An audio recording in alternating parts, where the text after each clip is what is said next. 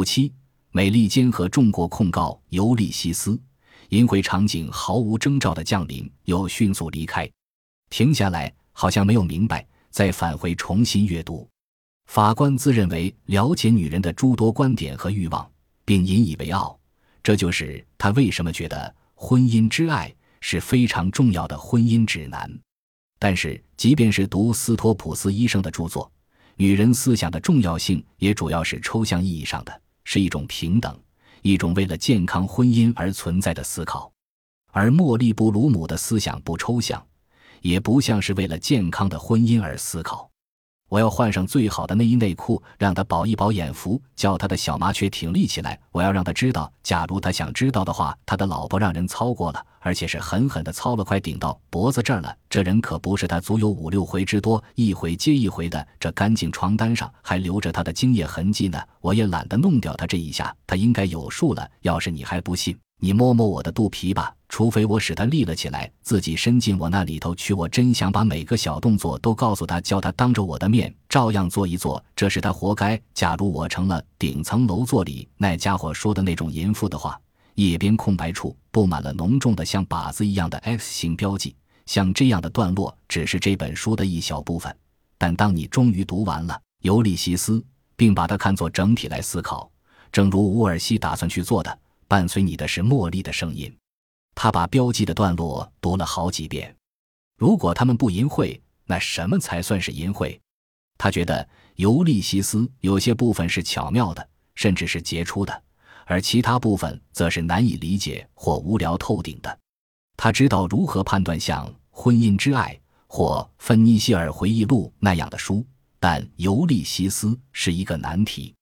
这本书大部分内容与性无关。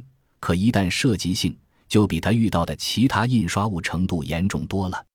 伍尔西法官浏览了参考书和粘在封面内页上的评论，他下定决心要看完，因为他关心文学，他不想被愚弄。他后来说，如果他通过新闻报道认定詹姆斯·乔伊斯是一个淫秽作家，而《尤利西斯》是一本用晦涩文字写成的淫秽小说，那将是一个噩梦。伍尔西是在冒险。他要么是把自己的地位、判断力、名望抛到一个色情书刊的骗局里，要么是在这个以争取自由为傲的国家里禁止一本天才之作。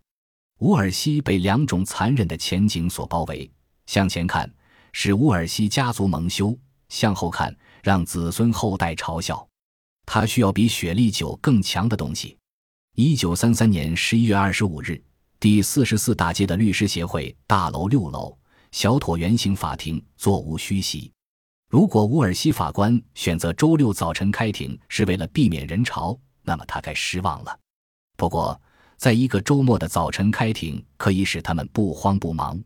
乌尔西在律师协会大楼里审理案件已经有几个星期了。这个设备齐全的空间符合他的品味。一位白发的非裔美国法警在门口迎接法官。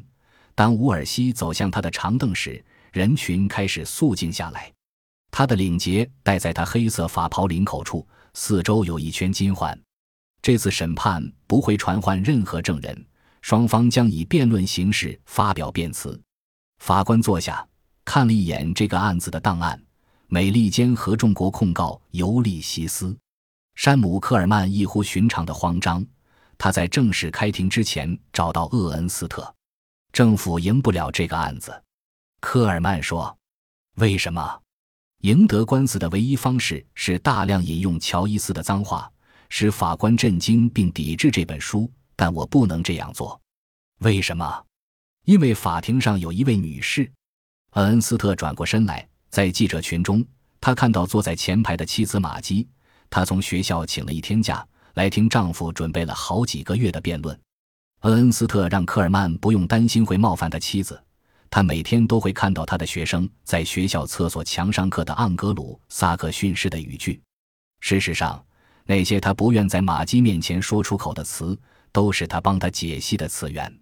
审讯开始了。伍尔西法官明确表示，他对尤利西斯表示怀疑。假设一个十八岁或二十岁的女孩读到茉莉的独白，他问厄恩斯特：“难道她的心灵不会被腐化吗？”我不认为这是我们应该遵循的标准。厄恩斯特回答道：“法律没有规定成人文学要被降低为婴儿米粉。”厄恩斯特论点的核心是废弃希克林准则。他所追求的对淫秽的定义是保护莫利布鲁姆不受年轻读者的干扰，而不是相反。为了做到这点，他引用了勒尼德·汉德法官对淫秽的定义：“淫秽这个词应该表示此时此刻社会可能达到的，在公正和耻辱之间妥协的当下临界点。”汉德法官让淫秽具有了一个活着的标准，如同厄恩斯特所说，成了一个大众能够不断进行修改的判断。即使《尤利西斯》在一九二二年是淫秽的，它仍然可以在一九三三年合法。厄恩斯特指出，毕竟我们周围到处都是改变标准的迹象。妇女们曾经在海滩上穿长袖长裙，二十年前他们开始露出膝盖。他几乎不需要向法庭说明二十世纪三十年代所谓的日光浴装是如何不给人们留想象空间的。为了避免乌尔西不喜欢这种可变的标准。厄恩斯特也引用了固定的法则。汉德法官说过：“真理和美丽太过珍贵，不能为了头脑简单的读者而牺牲它们。”这体现了政府对文学价值的重视。如果《尤利西斯》如财政部所说，如果它是一部现代经典，如果它呈现的是真理和美丽，那么它就值得在思想市场上被保护。厄恩斯特不敢提出第一修正案，但他立论的焦点。呼应了奥利弗·温德尔·霍姆斯，书籍是引领社会走向真理的关键。不过，只要乌尔西承认文学不可能淫秽就足够了。恩斯特引用了《维氏大词典》对经典的定义，并推理说，使人堕落和腐化的淫邪内容不可能同时也是一本公认的杰作。法官被迫做出选择，乌尔西法官一直耐心地聆听。科尔曼先生。他问检察官：“你认为什么构成了淫秽？”我认为淫秽是使用普通语言对普通读者产生的作用。如莫里斯·厄恩斯特所愿，淫秽应该用社会标准来衡量，而不是以容易被腐化的孩童为标准。